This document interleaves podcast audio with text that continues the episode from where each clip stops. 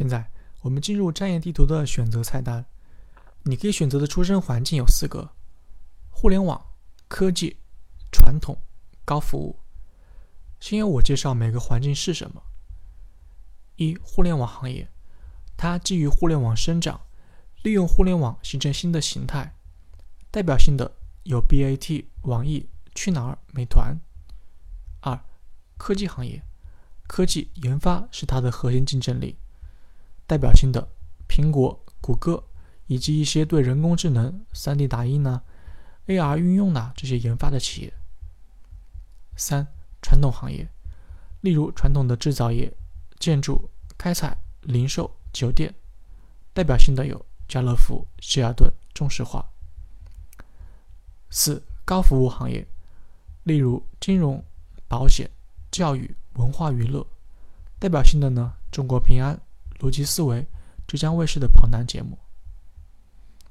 那么，如果我选错了环境会怎么样呢？首先，这个不存在对错之分。回想我们第二讲的内容，它只和你的定位有关。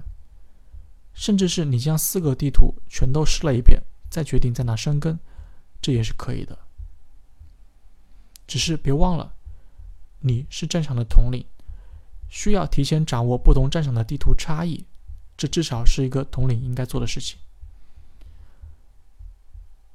从互联网开始，在可见的日子里，它始终会是载体。国内的互联网行业经历了十几年的粗放发展、细分发展，现在到了沉淀。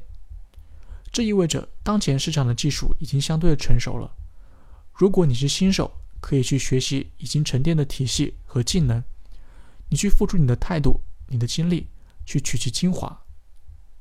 如果呢，你是想转行进来，你可以去学习如何搭建一个互联网基金的载体，去匹配你原有的行业特征。你可以简单的把这个行为理解成互联网加。科技行业，前沿的科技技术研发作为核心竞争力。现在这个行业进入了一个新阶段，已经从单纯的设备的科技性。进阶到智能化、数据化的科技阶段，意味着这个行业已经进入了萌芽生长期。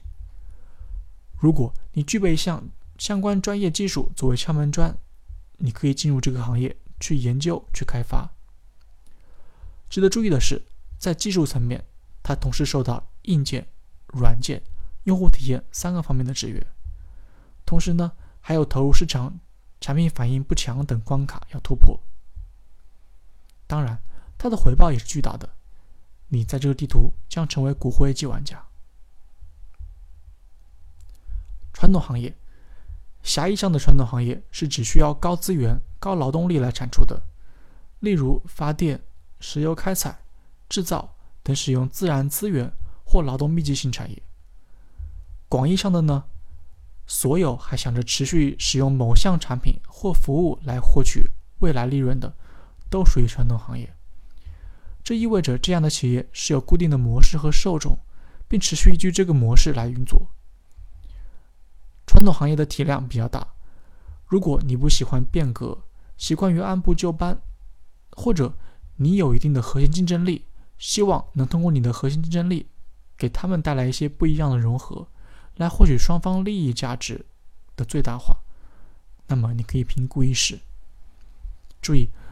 重点仍在运营，包含了运作成本、生产品质和效能，以及对市场用户的维系与挖掘。高服务，你可以理解为服务是他们的产品，这意味着它是一个很严苛的行业。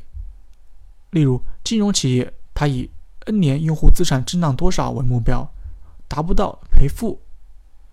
它需要你有能力合理的做好资产。的投资配置、风险管理、坏账处理，才能得到双方的合理收益。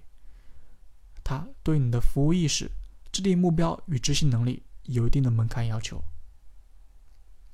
好了，请选择你的战场地图，务必注意不同地图的背景、核心目标、玩法是完全不同的。它也是你切入一个行业，在其中生根、成长的重要影响因素。